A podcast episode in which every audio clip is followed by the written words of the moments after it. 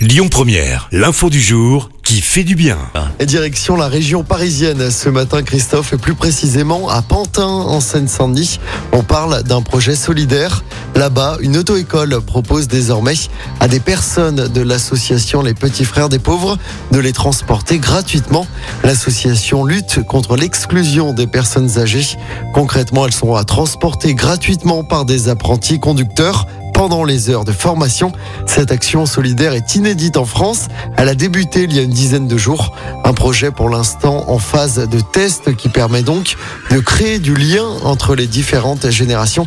C'est vraiment une double fonction. On aide des personnes et en même temps on réduit notre impact écologique. Ça nous fait vraiment plaisir de participer à ça. C'est ce qu'a dit le directeur de cette auto-école sur BFM.